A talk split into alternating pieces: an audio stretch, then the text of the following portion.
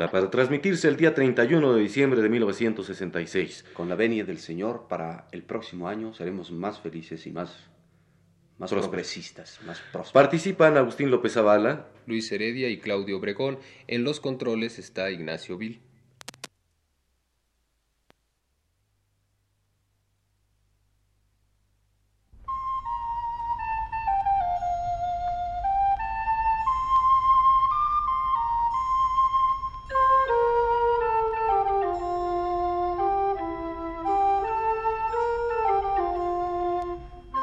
Muy buenas tardes, amable auditorio.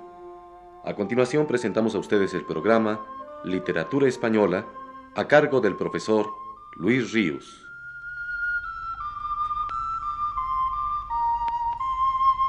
El profesor Ríos nos dice en su texto más reciente, Hemos venido siguiendo paso a paso, casi libro a libro, la obra de uno de los mayores poetas españoles contemporáneos, Rafael Alberti y llegamos en la ocasión pasada a comentar los poemas sociales anteriores a la guerra civil y los poemas de guerra.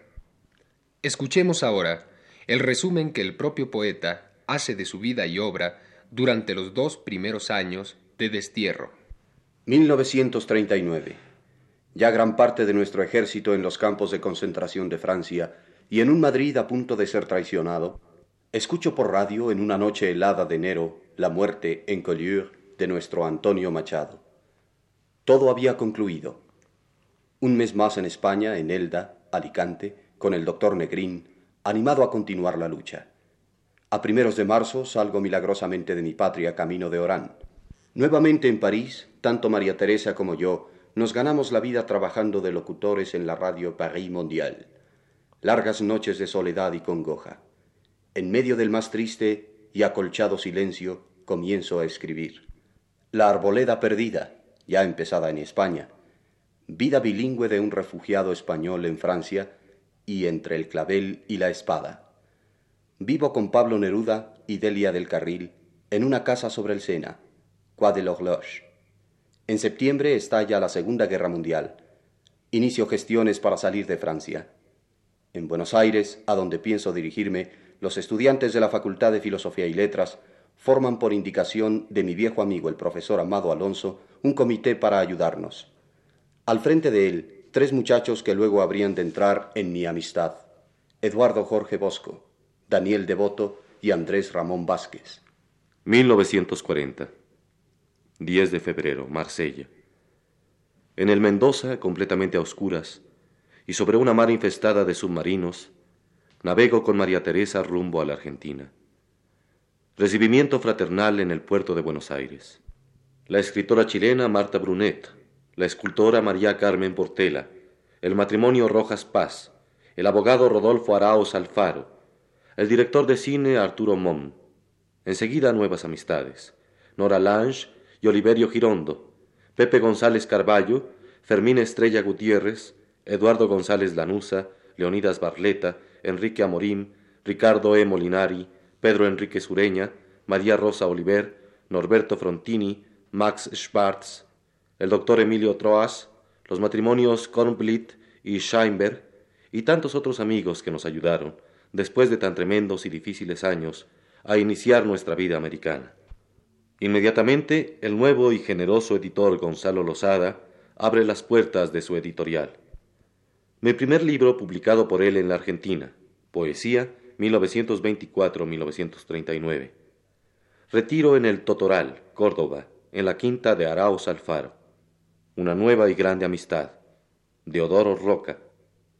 Encuentro con el doctor Gregorio Berman, a quien había conocido en Madrid durante la guerra. Un nuevo perro, Tusca. Amistad con los pintores Spilimbergo, Soldi, Castañino, Seoane, Gori Muñoz.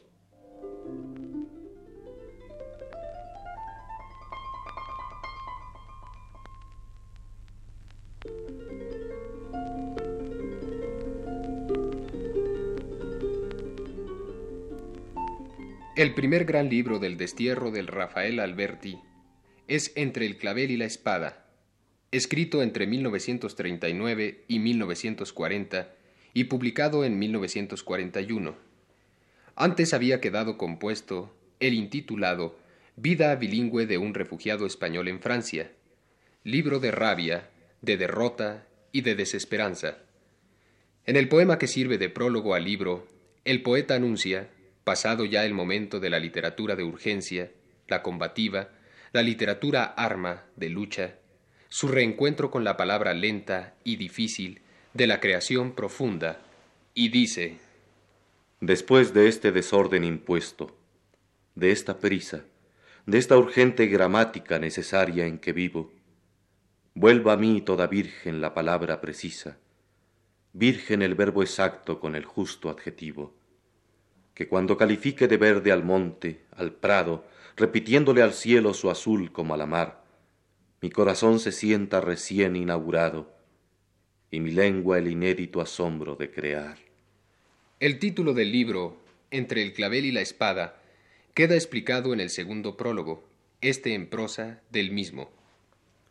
Si yo no viniera de donde vengo, si aquel reaparecido, pálido, yerto de horror no me hubiera empujado a estos nuevos kilómetros todavía sin lágrimas, si no colgara incluso de los mapas más tranquilos la continua advertencia de esa helada y doble hoja de muerte, si mi nombre no fuera un compromiso, una palabra dada, un expuesto cuello constante, tú, libro que ahora vas a abrirte, lo haría solamente bajo un signo de flor, lejos de él la fija espada que lo alerta.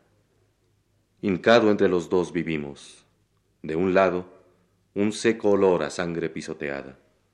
De otro, un aroma a jardines, a amanecer diario, a vida fresca, fuerte, inexpugnable. Pero para la rosa o el clavel, hoy cantan pájaros más duros, y sobre dos amantes embebidos puede bajar la muerte silbadora desde esas mismas nubes en que soñaran verse viajando, vapor de espuma por la espuma. No te muevas, silencio, no te muevas. Sobre las alamedas de los verdes más íntimos, un decreto de fuego. Sobre el sueño en la noche, ausente bajo sábanas de temores rendidos, la ley del sobresalto, la explosión imprecisa. E igual sobre la torre, el cristal, el humo, el charco de las ranas, el césped madruguero. Espada, espada, espada, espadas. Y mientras en acoso, en abrazo, en sitio, la imaginación siempre atónita, con ojeras y párpados de asombro, ardiendo por la fuerza de la sangre, mandando desmandada, aferrándose ansiosa, imperecedera, en lo que deseáramos eterno por debajo de los escombros, aplastado por las ruinas. Clavel, clavel, clavel, claveles. Salta, gallo del alba, mira qué alcobas encendidas van a abrírsete. Caballo, hierba, perro, toro, tenéis llama de hombre. Aceleraos, hay cambios en el aire, errores floridos. Pero silencio. Oíd, esperad, no os mováis. Entre el clavel y la espada. Entre el clavel y la espada. Es a un mismo tiempo libro de ocaso y de aurora. Él pone fin a la juventud de Alberti e inicia un ciclo de madurez, más todavía que cronológicas, expresivas. El advenimiento de un nuevo ciclo vital se manifiesta con la intuición de un primer nacimiento. Interiormente, al poeta se le revela su principio y su paulatino desarrollo carnal y anímico con portentosa evidencia. Hombre maduro ya, Alberti reproduce, recrea o inventa las primeras horas de su ser.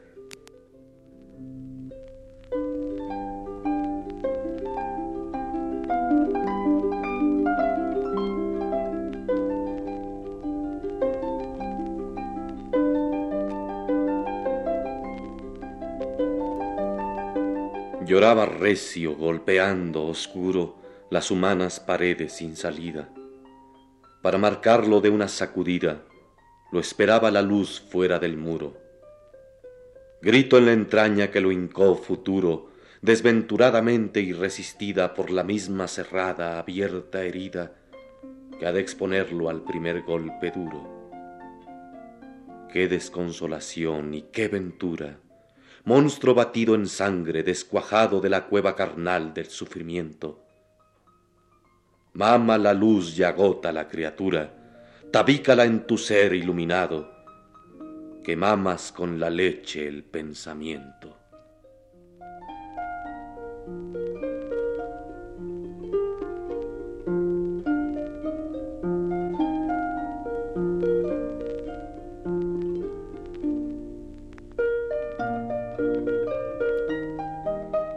Los sonetos corporales, que constituyen la primera parte de este libro de Alberti, contienen y expresan, en perfecta conjunción, la vivencia del ser pasado, el desarrollo de la nada al ser, del ser al ser ungido de otro ser, con la presente pasión de amor, exaltadamente erótica, de una madurez recién inaugurada, ávida, ávida de entrega a la vida después de haber vivido trances prolongados de entrega a la muerte, a la destrucción, al miedo y a la guerra.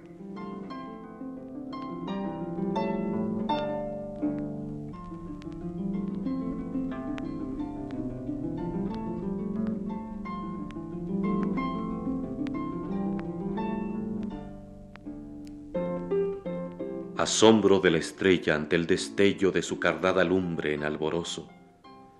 Sueña el melocotón en que su bozo al aire pueda amanecer cabello. Atónito el limón y agriado el cuello, sufre en la greña del membrillo mozo, y no hay para la rosa mayor gozo que ver sus piernas de espinado vello. Ensombrecida entre las lajas, triste de sufrirlas tan duras y tan solas, lisas para el desnudo de sus manos. Ante el crinado mar que las embiste, mira al adolescente por las olas, poblársele las ingles de Milanos.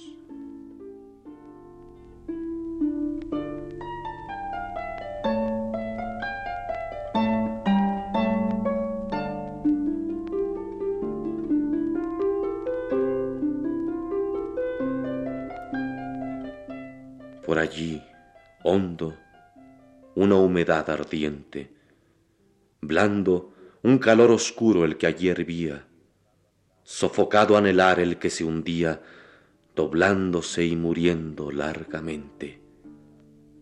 Labios en labios que no ataca diente, lengua en garganta que se corta umbría, áspero alrededor, fiera porfía por morder lo imposible de la fuente fiera porfía, ya que ni a la hembra más hembra, ni al varón más varón, dieron otra cumbre que ser sembrado y siembra. Pues lo demás, oh cuerpos desvelados, son fulgores que al alba se perdieron en un súbito arder, desesperados.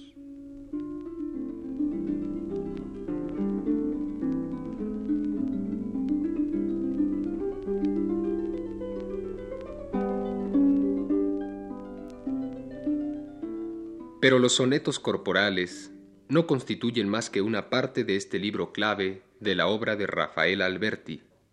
A las demás nos referiremos el sábado entrante.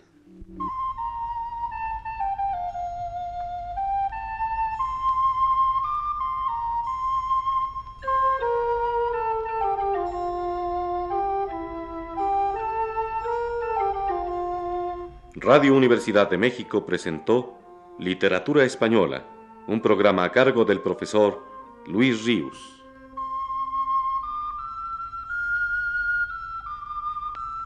Voces de Luis Heredia, Agustín López Avala y Claudio Obregón. Realización técnica de Ignacio Vil.